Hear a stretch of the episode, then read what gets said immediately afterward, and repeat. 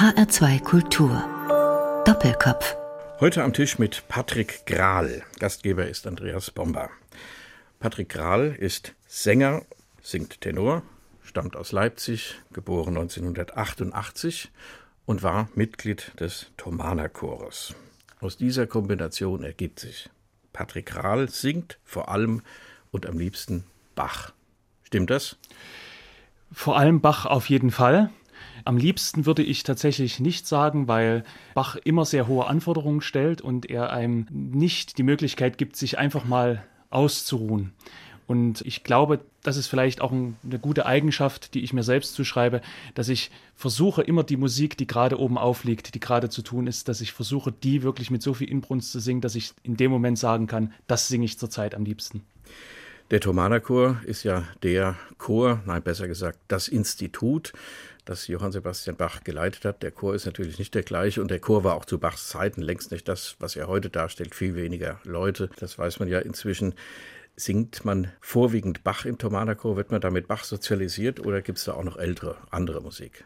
Also das Spektrum reicht beim Thomaner Chor von der Gründung des Chores eigentlich, also von der Gregorianik vom Jahr 1212 bis in die Jetztzeit obwohl natürlich Bach eine riesengroße Rolle spielt, dadurch einfach, dass er jede Woche dran ist, weil eine Kantate aufgeführt werden muss, weil die großen Passionen, das Weihnachtsoratorium im Jahresverlauf dran sind. Trotzdem hat man die Chance, dort eigentlich einen wunderbaren Einblick zu bekommen in über 800 Jahre äh, Chortradition.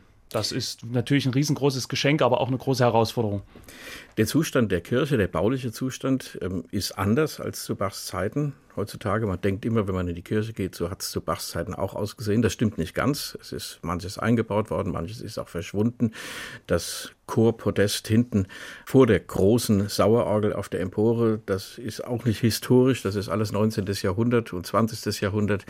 Dennoch, wenn man da steht, ähm, hat man das Gefühl, da steht jetzt statt dem Thomas Kantor Biller, das war ihr Thomas Kantor, ja. heute Gotthold Schwarz und demnächst, wer weiß wer. Ja. Da steht der Meisterbach persönlich. Also hat man so eine Ehrfurcht an diesem Ort? Also das Thema Ehrfurcht erschließt sich einem natürlich als, also oder mir ging es zumindest so, äh, als Kind und Jugendlicher nicht so sehr. Es ist eher ganz selbstverständlich, dass man in die Thomaskirche geht und dort Musik macht. Und natürlich wird man ab und an daran erinnert, dass dort ja auch Johann Sebastian Bach begraben liegt, also sozusagen eine höhere Instanz immer richtet, ob das nun den Qualitätsansprüchen genügt. Aber das war äh, eine Entwicklung für mich persönlich, die ich erst nach meiner Thomaner Zeit nochmal nachvollzogen habe, dass viele Leute, die natürlich aus aller Welt nach Leipzig kommen, dann gesagt haben, meine Güte, was war das denn nicht ein Privileg für dich, so viel Zeit dort dort in Bachs Kirche zu verbringen und dort auch regelmäßig seine Musik aufführen zu können. Und dann hält man kurz inne und denkt, ja, natürlich, ihr habt eigentlich recht. Und es machen sich Leute wirklich von überall her auf den Weg und sagen, es war ein großes Erlebnis in ihrem Leben, wenn sie dort mal Musik machen durften. Sie haben, Herr Kral, als Thomaner Bub und dann später als Männerstimme mhm. wahrscheinlich auch ja eben sehr viel Bach gesungen, vielleicht das gesamte Kantatenwerk, das kann sich also im Lauf von einigen Jahren dann schon irgendwie ergeben, auch die Motetten und anderes, die großen Oratorien. Da hat man schon einen Eindruck von diesem Bach, wenn man die ganze Musik so betrachtet. Und dann tritt man durch das Seitenportal auf den Thomaskirchhof, so heißt dieser Platz, und da steht ein großes Denkmal eines älteren ich sage immer, etwas mürrisch dreinblickenden Herrn. Ist das der Bach, den Sie in der Musik kennengelernt haben? Also, äh, dass dieses Denkmal spiegelt natürlich, ich glaube, es ist, wenn ich das richtig im Kopf habe, aus dem Jahr 1909 natürlich noch ganz das Bachbild des 19. Jahrhunderts.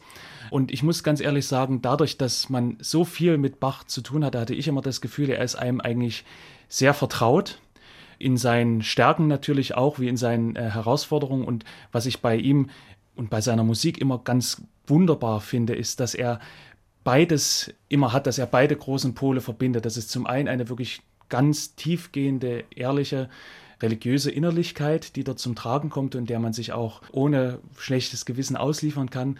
Und auf der anderen Seite eine ganz diesseitige irdische Vitalität dass das zusammenkommt und man sich eigentlich bei ihm Gott sei Dank nicht entscheiden muss, das finde ich macht einen der riesengroßen Vorzüge aus. Deshalb empfinde ich ihn viel zu vital, als dass mich dieses Denkmal noch äh, in Schrecken versetzen könnte. Man könnte es ja ersetzen. Hat es in Ihrer Zeit, Sie sind Jahrgang 88, mhm. da war dann die Wende 1990, das haben Sie aktiv nicht erlebt, aber doch ja. wahrscheinlich hinterher noch allerlei Entwicklungen und Diskussionen. War das jemals Thema einer Diskussion, dieses Denkmal zu ersetzen? Erinnern Sie sich daran? Also in unserer Zeit sicherlich nicht.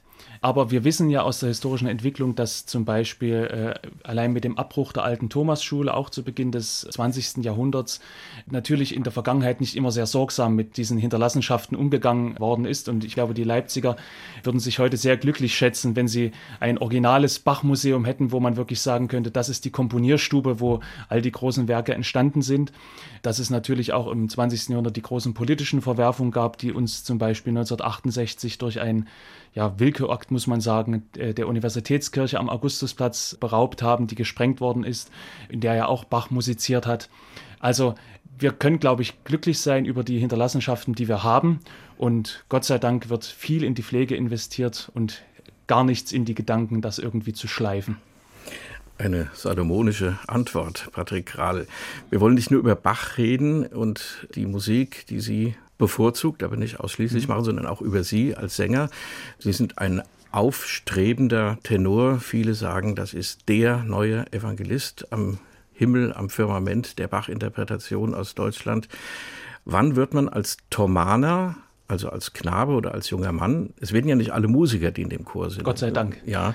Wann tritt man auf die Bahn und sagt, das möchte ich beruflich mein Leben lang machen, Musik? Also ich, ich kann es natürlich nur für mich sagen und das äh, war ein ich möchte sagen, schleichender Prozess. Einfach aus dem Grund heraus, dass für mich Musik immer schon mehr bedeutet hat als der Dienst im Chor, sondern dass sie eigentlich auch mein Denken und Fühlen äh, in der Zeit, wo wir nicht in der Probe saßen und nicht im Konzert waren, eigentlich im wesentlichen Teil bestimmt hat. Und als ich dann nach dem Abitur mich zu entscheiden hatte, in welche Richtung es geht, habe ich tatsächlich gar nicht so viel inneren Widerstreit in mir gespürt, dort vielleicht in eine andere Richtung zu gehen. Also ich denke, es war jetzt im Nachhinein eine fast folgerichtige Entwicklung. Und ich merke immer dann, dass es richtig war, wenn ich selber Musik mache und dann merke, was es mir gibt. Das ist viel. Wir werden jetzt Ihre Stimme hören. Sie haben Musik mitgebracht, wie es üblich ist in dieser Sendung Doppelkopf in H2 Kultur. Ein einziges Mal, wenn wir sie hören, dann kommen andere Stücke, die Ihnen ans Herz gewachsen sind. Wenn man Sie so singen hört, waren Sie ein Star im Thomaner Chor? Nein, und das ist auch, glaube ich, natürlich verfrüht in der Zeit, wenn einer vielleicht eine etwas schöne Stimme hat und auch eine gewisse Musikalität mitbringt, dann gleich von Startum zu reden, sondern es wird dort einfach verlangt, dass man die Leistung bringt und es wird auch gerne gesehen, wie die Leistung gut ist, aber ich hatte nie das Gefühl, dass mich das dann irgendwie über die anderen erhebt oder sowas. Dann hören wir mal Patrick Kral als Arientenor in Bachs Johannespassion. Ach, mein Sinn, wo willst du endlich hin? Das ist am Ende des ersten Teils. Petrus hat seinen Herrn verleugnet, der Hahn hat dreimal gekräht. Anschließend kommt noch ein Choral, dann ist der erste Teil zu Ende. Hier in einer Aufnahme, einer ganz aktuellen Aufnahme unter Leitung von Hans-Christoph Rademann.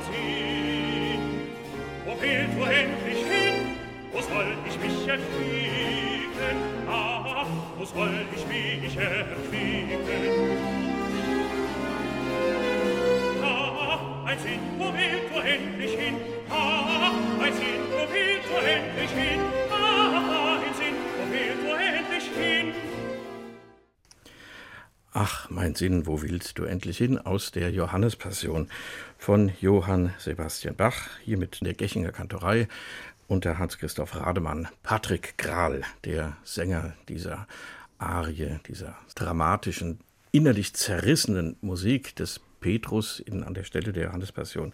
Patrick Grahl der Tenor ist zu Gast in Doppelkopf in HR2 Kultur. Man sagt oft, Herr Kralbach habe unsanglich geschrieben.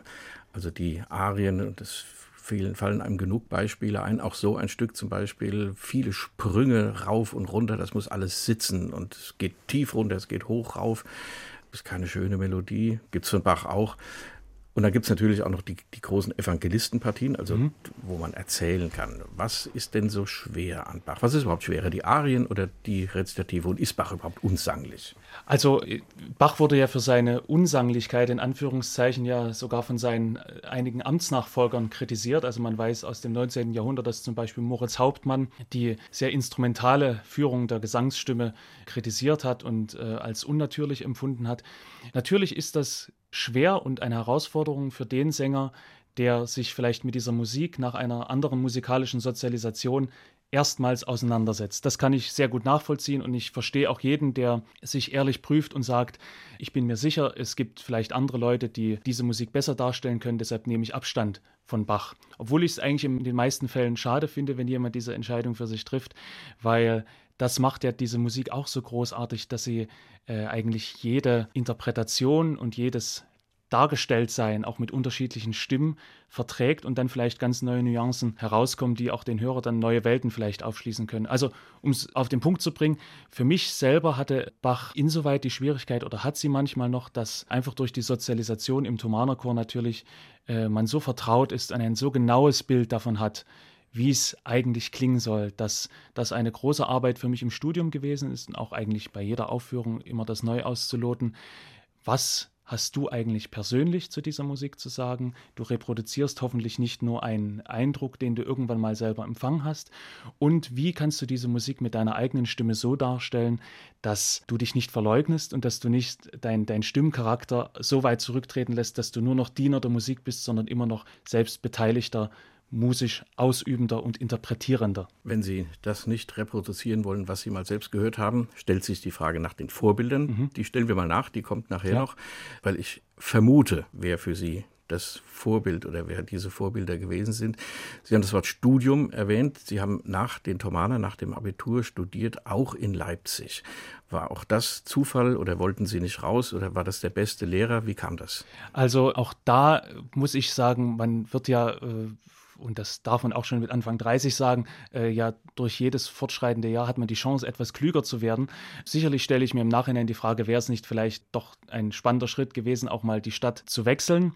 Damals hat es für mich tatsächlich gar nicht so sehr die Rolle gespielt, als es um diese Entscheidung ging, sondern ich war froh, dass äh, das in Leipzig auch geklappt hatte, auch weil meine musikalische Basis und auch meine musikalischen Verpflichtungen vor Ort und auch mit einem damals noch bestehenden Gesangsensemble mich äh, eigentlich in dieser Stadt gebunden hielten. Und ich hatte dann das Glück, einen Lehrer zu finden nach einem Wechsel, der vorher stattgefunden hat, in Professor Berthold Schmid, der selber die Oratorientradition ja sein ganzes Leben lang sehr äh, stark gelebt hat, der aber auch viel moderne Musik gemacht hat und aus Süddeutschland kommt. Und der fand ich einen sehr erfrischenden neuen Eindruck auf meine doch sehr leipzigerisch geprägte Sicht ermöglicht hat. Und ich glaube, dieses zum einen an den Wurzeln zu bleiben und doch die Chance zu haben, auch äh, eine andere Prägung zu erhalten. Das war für mich zumindest sehr wichtig. Was haben Sie denn neben Bach dann im Studium kennengelernt? Ja, eigentlich, das ist das Großartige eigentlich an einem ganz traditionellen Hochschulstudium an einer deutschen Musikhochschule. Man hat eigentlich die Chance, alles kennenzulernen. Ich meine, es geht los bei der großen Opernliteratur. Es geht weiter mit, den, äh, mit der Operettenliteratur. Auch wir hatten in Leipzig über viele äh, Jahre und Jahrzehnte sogar eine Professorin, Regina Werner-Dietrich, die in dieser Richtung unheimlich viel für die Pflege dieses ja heute etwas stiefmütterlich äh, behandelten äh, Repertoires getan hat. Natürlich auch die große Liedtradition, die ja auch in Leipzig durch Schumann und Mendelssohn äh, repräsentiert ist.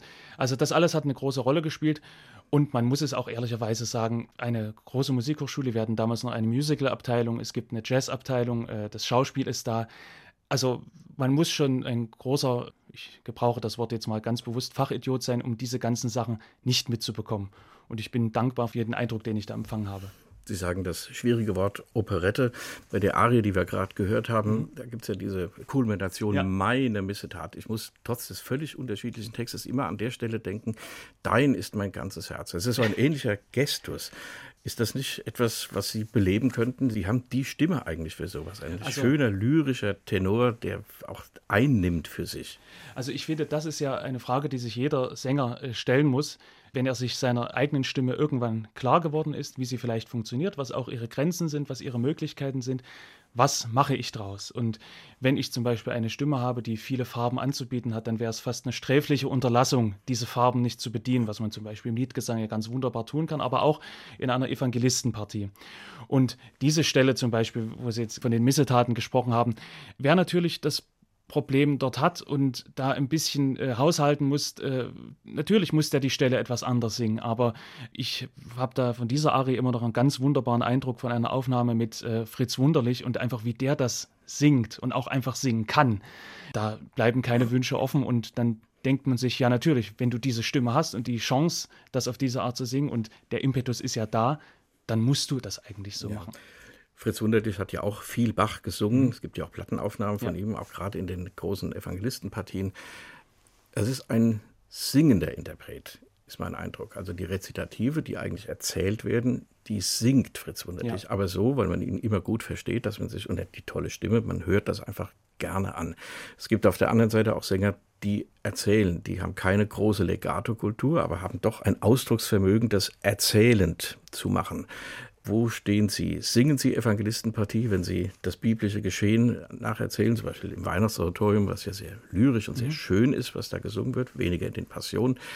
Zum andere Sachen, sind Sie ein erzählender oder ein singender Interpret?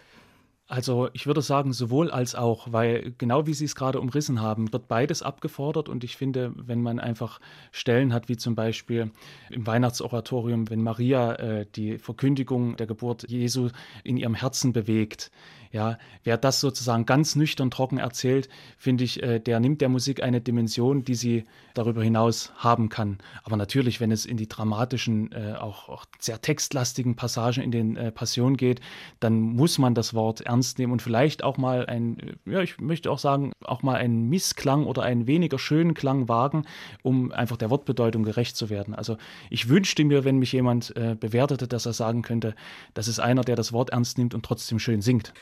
Ich würde als erstes mal sagen, ich verstehe den Mann. Es gibt so viele Sänger, die man nicht versteht und ich kann, das, ich kann nicht verstehen, warum man so singen kann, dass man keine Worte versteht. Aber das machen wir in der nächsten Runde, Patrick ja. Denn jetzt, Sie haben vorhin über Vorbilder gesprochen. Ich glaube, ein Vorbild ist ganz klar Peter Schreier, der unvergessene Evangelist, Opernsänger, Liedsänger, eine große Persönlichkeit, nicht nur der Bach-Interpretation. Den haben wir jetzt aufliegen in einem Ausschnitt aus dem Oratorium Elias. Dann werden die Gerechten leuchten. Wunderbar mit den hohen Tönen, wo man O drauf singen muss. Ganz schwierig. Stimmt das mit dem Vorbild Peter Schreier?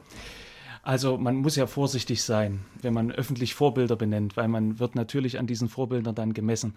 Und jeder muss natürlich auch schauen, wie gesagt, ich hatte es äh, bereits erwähnt, dass er vor allen Dingen seiner eigenen Stimme erstmal gerecht wird und von dort aus sieht, was ist eigentlich möglich. Aber wenn ich Peter Schreier als Vorbild dann doch nennen möchte, dann auf folgende Punkte bezogen. Zum einen, dass er in seiner, zumindest in seinen vorliegenden Aufnahmen, immer das Wort sehr ernst genommen hat, dass er immer die Notwendigkeit erkannt hat, nicht nur schön zu singen, sondern auch eine Interpretation, einen Gedanken dazu beizusteuern, dass er und das finde ich ganz grandios, dass man bei ihm nie, gerade auch bei den Passionen, das Gefühl hat, er singt eine ganz bestimmte, vielleicht schwierige Passage so, weil es nicht anders geht, sondern dass er immer rein von der sängerischen Technik her gesehen Herr des Verfahrens ist. Er könnte es so gestalten und er könnte es auch anders gestalten. Und er hat sich für eine gewisse Gestaltungsform entschieden. Das finde ich ist einfach mal ganz hohe Kunst. Und dann hatte ich noch das große Glück, ihn auch in Kursen und auch in einigen Konzerten zu erleben und auch unter seinem Dirigat zu singen. Und da muss ich sagen, hat mir auch immer imponiert sein sehr kollegialer Umgang mit den jungen Sängern und auch, dass man immer gemerkt hat, er ist sehr flexibel, was die Arbeit mit den Kollegen angeht, aber es gibt einen Kern von unaufgebbaren künstlerischen Qualitätsansprüchen, der nicht verhandelbar ist. Also wenn das sozusagen die Leitlinien sind, nach denen man arbeiten kann, dann nehme ich die mir gerne zum Vorbild. Peter Schreier singt, dann werden die Gerechten leuchten aus dem Oratorium Elias von Felix Mendelssohn Bartholdy. Davor kommt der Übergang aus diesem dramatischen Chor, eine Aufnahme mit Rundfunkchor und Gewandhausorchester Leipzig und der Wolfgang Sawallisch von 1968.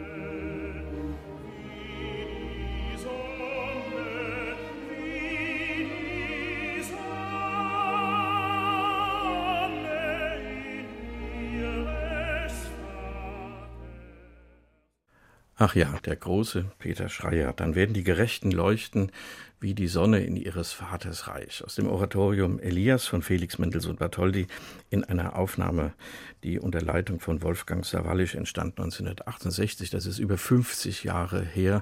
Damals wurde dieses Oratorium des in der Nazizeit ja verfemten Mendelssohn überhaupt erst wieder so richtig bekannt. Man kann sich das eigentlich nicht vorstellen, dass dieses Stück 25 Jahre lang einfach in der Versenkung verschwunden war. So attraktiv für die Chöre ja. zu singen, so herrliche Melodien, so ein packendes, rundum fesselnd und gut gemachtes Stück. Ja, das gibt Rätsel in der Musikgeschichte. Peter Schreier ist kurz vor Beginn dieses Jahres, also am Jahresende 2019, leider verstorben. Patrick Krahl, Sie haben beschrieben, warum Sie ihn so ein bisschen als Vorbild auch nehmen. Wenn wir den Jahreswechsel ansprechen, das war noch vor Corona. Wir nehmen diese Sendung auf, mitten in der Corona-Zeit, wo keiner weiß, wie es weitergeht in den nächsten Wochen, Monaten, vielleicht auch im nächsten Jahr. Sie haben in der Thomaskirche eine merkwürdige Aufnahme gemacht. Also da wurde Fernsehen und Rundfunk produziert mit Bachscher Musik ohne Publikum zur späteren Verwendung. Es gibt auch und gab auch Sendetermine, das wird sicher auch in irgendwelchen Mediatheken dann auftauchen. Das haben ja viele gemacht mittlerweile. Auftreten ohne Publikum, wie ist das? Was hat man da für ein Gefühl? Also das ist natürlich eine unwirkliche Situation, weil man natürlich gewohnt ist, für Publikum zu musizieren und auch eine ganz andere Atmosphäre vorherrscht, als wenn man jetzt in die typische Aufnahmesituation in einem Studio geht oder auch natürlich äh, bei einer Live-Aufnahme weiß, die Rundfunkmikrofone laufen mit. Ich habe es aber für mich einfach in dieser äh, Zeit als riesengroße Chancen, als große Freude empfunden, zum einen wieder mit anderen Musik machen zu können, das auch auf einem äh, hohen Niveau machen zu können und zu wissen, es wird auch nicht nur mit einer äh, ja, mehr oder weniger privaten Kamera irgendwo aufgezeichnet, sondern du hast äh, auch hinter den Mischpulten dann Leute sitzen, die es gut mit dir meinen. Also äh, ich sehe sowas ganz positiv und es bleibt uns natürlich auch zurzeit nicht viel mehr übrig, als diese äh, Kanäle zu bedienen. Hoffend, es geht so zeitig als möglich und so sicher als möglich weiter. Aber es gibt ja diese Abstandsregeln. Auch das Orchester muss auseinandersitzen, 1,50 oder 3 Meter. Mhm. Die Trompeten, die müssen irgendwo ja. an die Wand blasen mhm. oder was weiß ich, wie das geregelt ist. Das ist doch auch unwirklich. Geht das überhaupt zusammen, wenn man so weit auseinander musiziert? Also man muss natürlich einfach proben, sich auf diesen Eindruck äh, einstellen, aber es funktioniert. Das möchte ich doch sagen dürfen, dass das, glaube ich, eine die einzige Lösung ist, mit der wir jetzt arbeiten können. Ob sich das natürlich wieder unter den äh, Gesichtspunkten von Infektionsschutz und all den damit zusammenhängenden Punkten äh, bewährt und wir nicht äh, vielleicht irgendwann ganz böse aufwachen, äh, weil dann vielleicht doch irgendwelche Konzepte nicht ausgereicht haben, das hofft man einfach, dass das nicht der Fall sein wird. Die Thomaskirche in Leipzig und der Thomanerchor stehen nicht unbedingt im Verdacht, Vorreiter der sogenannten historisch informierten Aufführungspraxis zu sein, also sprich mit alten Instrumenten zu musizieren, vielleicht auch mit Originalstärken zu musizieren. Da gibt es ja viele Faktoren, die man berücksichtigen kann und berücksichtigen muss und die der eine Interpret mehr berücksichtigt, der andere Interpret weniger. Ein Merkmal dieser Art Musik zu machen ist gewesen, dass sie im Grunde nicht übers Konzert gekommen ist, sondern über die CD-Aufnahme, also die Plattenaufnahme. Mhm. Die Harnoncourt Leonhardsche Kantatenaufnahme ist ausschließlich im Studio entstanden. Das war die erste in den 70er und 80er Jahren. Also man holt jetzt gewissermaßen so eine Situation zurück, ohne Publikum das aufnehmen. Und man hat auch durch diese Art aufzunehmen auch bestimmte Stimmen gefordert, also sängerische Stimmen, die im Konzert überhaupt nicht tragen würden, aber vor den Mikrofonen ähm, hat es genügt. Sie aber, Herr Kral, Sie sind ein Konzertsänger, oder? Das auf jeden Fall. Und ich muss auch sagen, in, gerade in, den, in dem Live-Moment äh, im Konzert entstehen manchmal so großartige Situationen, die du gar nicht äh, mit dem Wissen um ein mitlaufendes Band irgendwo im, während einer Produktion äh, so imaginieren könntest, dass du sagst, jetzt haben wir genau diesen äh, Effekt eingefangen. Deshalb, also ich finde diesen Live-Moment unglaublich wichtig, gerade weil wir ja wissen, dass selbst das, was vor 30 Jahren oder auch schon äh, zeitiger im Bereich historischer Aufführungspraxis gemacht wurde, natürlich auch immer nur ein Stand gewesen ist, wie man zu dem Zeitpunkt meinte, es mhm. nicht nur richtig zu machen, sondern auch vertreten zu können. Und wir haben ja mittlerweile aus verschiedenen Jahrzehnten auch eine Entwicklung der historischen Aufführungspraxis äh, erlebt, die ganz spannende Resultate her äh, hervorgebracht hat. Und ich habe jetzt das Gefühl, dass wir wieder äh, zu einer Situation kommen, wo einfach vieles möglich ist und man äh, nicht in, ja, ich nenne, nenne es jetzt mal vorsichtig, in einer gut gemeinten Orthodoxie verharrt, die sagt, das ist erlaubt und das geht nicht, sondern äh, wir müssen die Musik prüfen, was äh, liegt in der Musik drin. Und wenn das dann sich auch noch gut darstellen lässt mit den Leuten, die vorhanden sind, dann spricht äh, nichts dagegen, dass man diese Sachen dann auch zur Diskussion stellt. Sie sind als junger Sänger mitten im Start einer vielleicht großen Karriere erwischt worden von Corona. Ja, wie sehr erwischt einen das? Was hatten Sie für Engagements gehabt, die einen vielleicht weitertragen als bisher? Was ist da ausgefallen und wie sehen Sie Ihre Zukunft? Das ist jetzt mal so einfach gefragt und braucht vielleicht eine umfassende Antwort. Weiß nicht. Also, ich sehe erstmal die Zukunft positiv, weil wir ja alle wissen über den ersten Schreck hinaus und natürlich auch die vielen sehr schlimmen Einzelschicksale jetzt mal hintangestellt. Es wird irgendwann weitergehen, vielleicht nicht genauso wie vorher, aber es wird weitergehen. Die Leute werden nicht darauf verzichten, äh, Musik zu machen. Sie werden auch nicht darauf verzichten, äh, Musik hören zu wollen. Und äh, gerade wenn man noch relativ jung als ausübender Künstler unterwegs ist, mache ich mir da eigentlich keine Sorgen, irgendwann noch die Möglichkeit zu haben, aufzutreten. Und natürlich ist es viel schwieriger zum Beispiel für Kollegen, die vielleicht Mitte 50 sind, äh, jetzt auf irgendwelche Rücklagen zurückgreifen müssen, die fürs Alter gedacht sind oder äh, diese ähnlichen Sachen. Also da sind natürlich die Jungen äh, viel flexibler und auch noch mit mehr Zukunft ausgestattet, wenn ich es mal so formulieren darf. Aber eigentlich ist es um jedes Projekt schade, was ausgefallen ist. Und so sehr ich auch die ersten vier Wochen vielleicht der Ruhe genossen habe, so merkt man doch schon, dass wie, wie bei so einem Zirkuspferd jetzt doch einfach das äh, Ching der Rasabum fehlt und man diesen Moment des Es geht wieder los, äh, also schmerzlich herbeisehnt. Also ich möchte da gar keinen äh, Veranstalter gegeneinander aufwiegen und sagen, das ist jetzt mhm. das eine Projekt, was mir leid tut und alle anderen sind äh, weniger wichtig ich hoffe einfach, dass wir wirklich so schnell als möglich wieder zusammenkommen können, um gute Musik miteinander zu machen. Wenn man in Ihre Biografie schaut im Internet, da treten schon Namen auf wie John Elliott Gardiner, Peter Schreier haben wir genannt, äh, Ludwig Güttler, ähm, Ton Kopmann, Philipp Herwig, mhm. also so die großen alten Namen, die alten ja. Männer sozusagen der historischen Aufführungspraxis und viele, viele andere auch mehr. Also da ist noch einiges äh, ja, dann vielleicht wieder nachzuholen mhm. und Sie sagen, die Zukunft liegt bei der Jugend. Das ist auch eine schöne optimistische Einstellung. Was bleibt einem anderes übrig? Ja. Es ist sicherlich auch ein Gemeinplatz, aber äh, ich, also um das nur, weil, weil Sie gerade diese, diese Namen genannt haben, äh, das ist ja total das Spannende, dass jeder von diesen Namen für eine ganz eigene Sicht, zum Beispiel gerade auf Bach oder auch auf die großen Oratorien auch des äh, späten 18. Jahrhunderts äh, steht.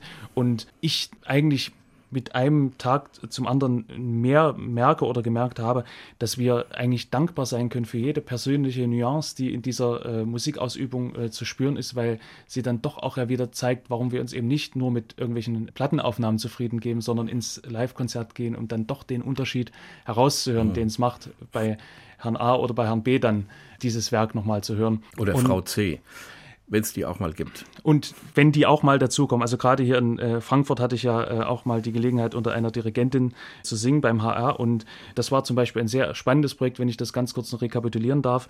Einfach, was schafft eine Expertin der alten äh, Musik mit einem Orchester, das auf modernen Instrumenten spielt und wie kann diese Musik dann trotzdem beschwingt, beseelt und ganz für die heutige Zeit gemacht klingen. Wir machen wieder Musik, Patrick Rahl. Sie haben jetzt mal nicht Bach und Mendelssohn und diese schönen Dinge mitgebracht, sondern von Billy Preston, Nothing for Nothing. Warum ausgerechnet der und dieses Stück? Ja, äh, ich finde, das war einer der Eindrücke, äh, die ich im Studium bekommen habe durch einen guten Kollegen. Das vorher war mir, ich muss das zu meiner Schande gestehen, der Name Billy Preston überhaupt kein Begriff. Und bei ihm fand ich, man muss es ja leider sagen, er ist ja verstorben, einfach so einen ganz musikantischen Zugang zur Musik ausgelebt, der auch dieses improvisatorische Moment natürlich ganz stark ausspielt, was auch im 18. Jahrhundert eine Rolle gespielt hat. Es ist, glaube ich, kein Zufall, dass heute im Jazz und in der Altmusik eigentlich die größten ja, Improvisateure sitzen, die wirklich diese alte Tradition noch weiter am Leben erhalten.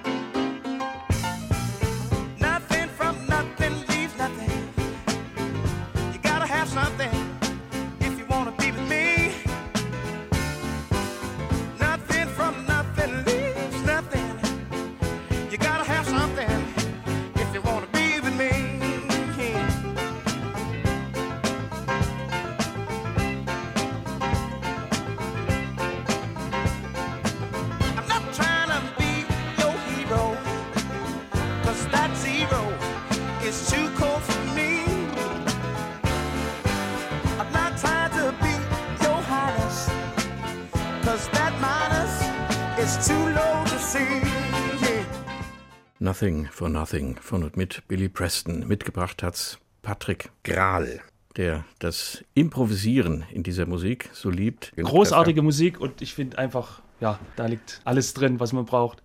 In dieser Popmusik und das auch im 18. Jahrhundert verortet. Ähm, zu Gast in Doppelkopf in H2 Kultur.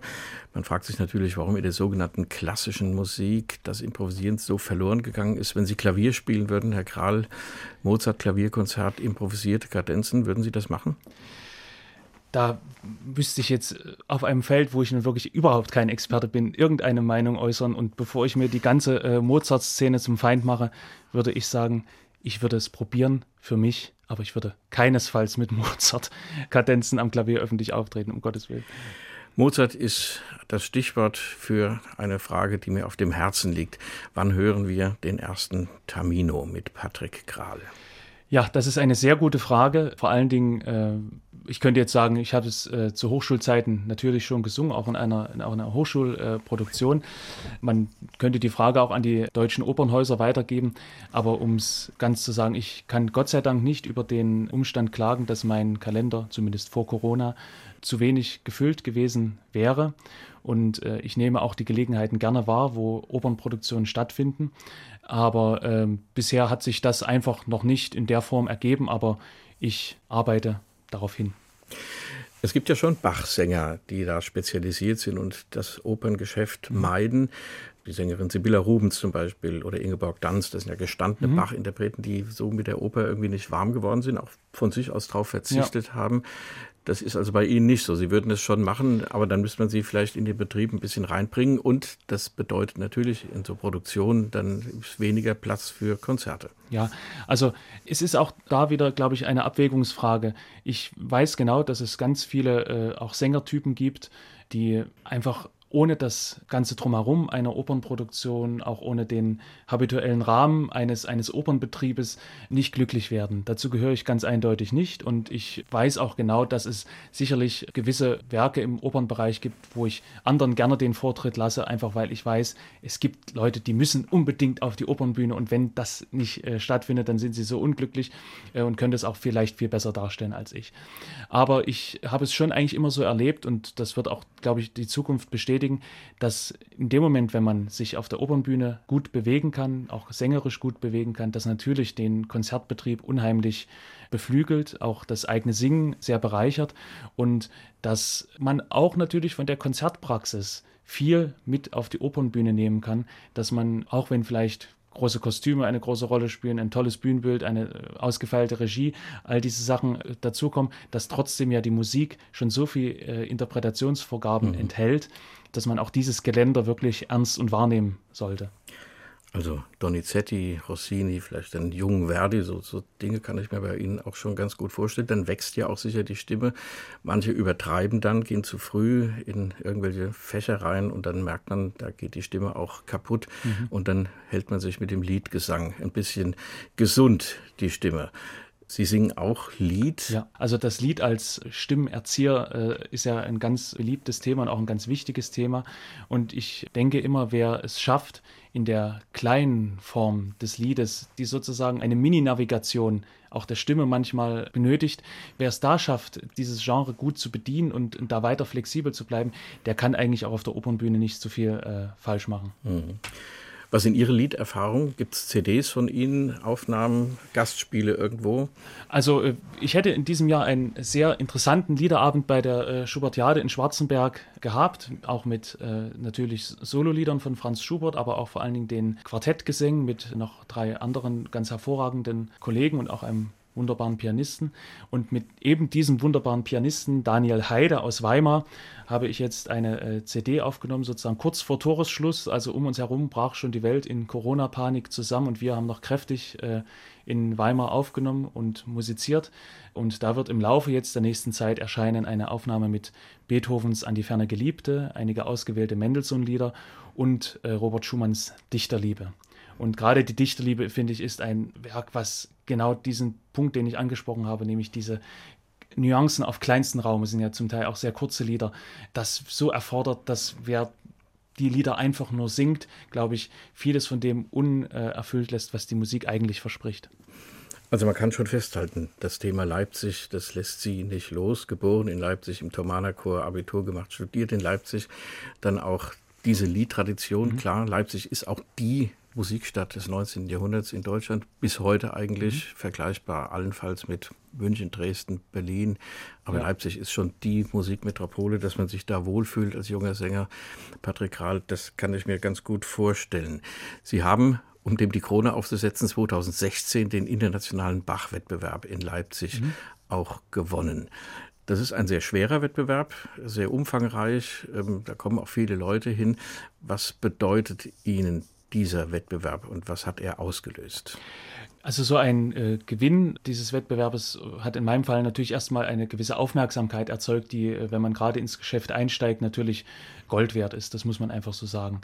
Auch die äh, Chance, dann in den Kontakt mit Veranstaltern zu treten, auch mit Agenturen zu treten, ist natürlich eigentlich nicht aufzuwiegen, weil dieser Preisgewinn dir erstmal ein gewisses Siegel verleiht, diese Musik, da hat er was dazu zu sagen. Es ist vielleicht jetzt gar nicht äh, sozusagen, dass er nur das kann, um Gottes Willen, aber das ist sozusagen eine, eine Sache, da äh, ist von ihm ein substanzieller Beitrag zu erwarten. Und ein zweites muss ich aber sagen, in der Entwicklung auch als Sänger spielen so viele Unwägbarkeiten eine Rolle gerade was auch Zufälle angehen. Ich möchte da einen Namen ganz unbedingt noch hier in diesem Gespräch unterbringen. Das ist der Dirigent Hartmut Hähnchen, von dem ich, ich glaube, das war sogar noch vor dem Gewinn des Bachpreises, einfach aus heiterem Himmel eine Mail erhielt, weil er mich bei einer kleinen Rundfunkübertragung gehört hatte, äh, wohl bei sich in seiner äh, Dresdner Wohnung und dann einfach mal zum Vorsingen eingeladen hat, wo man sagen könnte, ein Mensch, der in diesen Regionen unterwegs ist, der könnte sich einfach auf die Agenturen verlassen und äh, könnte seine Freizeit mit besseren Dingen zubringen, als einen Studenten aus Leipzig einzuladen, zum Vorsingen zu kommen. Und daraus hat sich dann ein wunderbares Konzertprojekt entwickelt, sogar mehrere dann. Und diese Zufälle, diese guten Zufälle und äh, auch das natürlich Musizieren dann auf einem gewissen Niveau, was einem natürlich mit einem Schlag einen ganz anderen Blick auf die Möglichkeiten auch verschafft, was man jetzt äh, im Vergleich vielleicht zur Hochschule nicht immer hat das ist eine riesengroße Chance. Und das ist etwas, wo ich jetzt schon im Nachhinein sehr, sehr dankbar dafür bin. Hartmut Hähnchen ist ja auch eine ganz interessante Gestalt in der mhm. Musikszene, ja, der aus der DDR kam. Ja und da aber nicht warm wurde mit dem System, dann viel in Holland war, als er dann plötzlich nach Bayreuth ging, vier Wochen vor einer mhm. Premiere mhm. einsprang und den Musikern zugemutet hat, ihr müsst die Noten ganz neu lesen. Da ist er fast gescheitert. Dann im Jahr drauf hat er dann dafür gesorgt, dass neues Aufführungsmaterial mhm. angeschafft mhm. wurde und der Parsifal, um den ging es, glaube ich, wirklich nochmal von Grund auf neu einstudiert wurde. Da waren die Alten natürlich nicht so not amused, mhm. weil die haben gerne gespielt, was sie immer gespielt haben. Was lernt man denn von solchen Leuten? Naja, also um ganz konkret bei ihm zu bleiben, dass ein intellektueller Blick auf die Musik nicht im Ergebnis akademisch klingen muss, sondern dass es tatsächlich sehr befruchtend sein kann, auch Werke, die man äh, meint, sehr gut zu kennen. Ich hatte dann das Vergnügen, mit ihm Mendelssohn Lobgesang zu machen oder auch äh, Haydns Schöpfung, dass die dann auf diese Art und Weise, dass sich jemand wirklich nochmal an die Quellen setzt, dass er auch wirklich sehr genau die Musik in ihrer Zeit einordnet, dass daraus wirklich ein ganz neuer Blick auf das äh, Musizieren entstehen kann.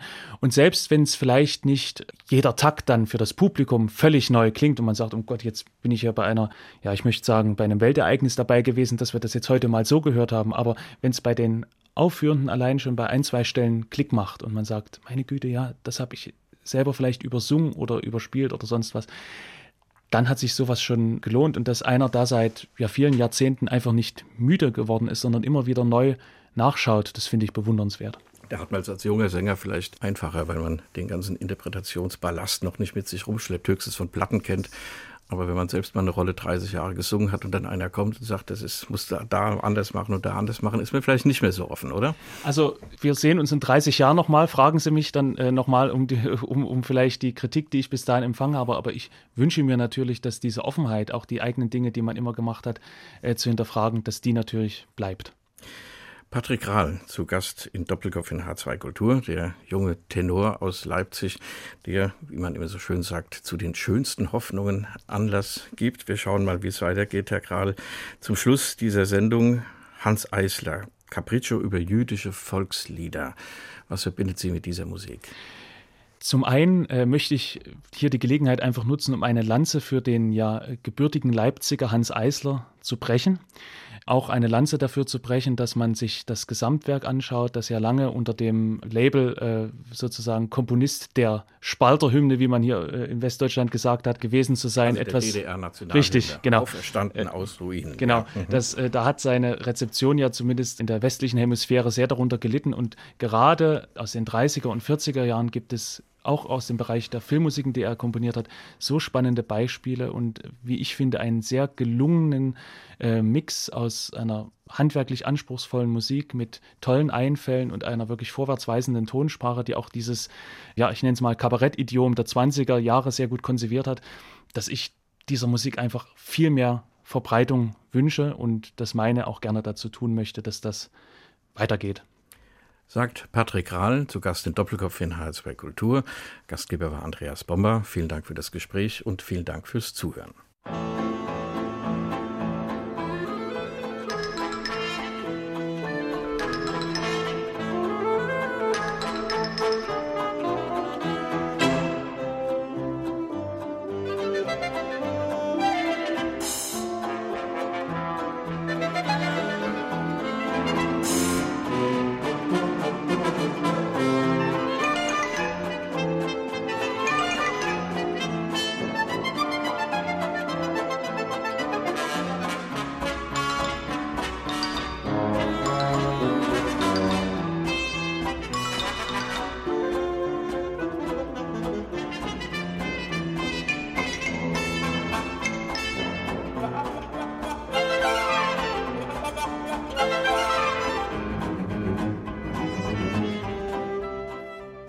Das war HR2 Kultur Doppelkopf. Aus urheberrechtlichen Gründen müssen wir Musiktitel in unserem Podcast-Angebot ausblenden. Weitere Sendungen, die Sie jederzeit hören können, finden Sie auf hr2.de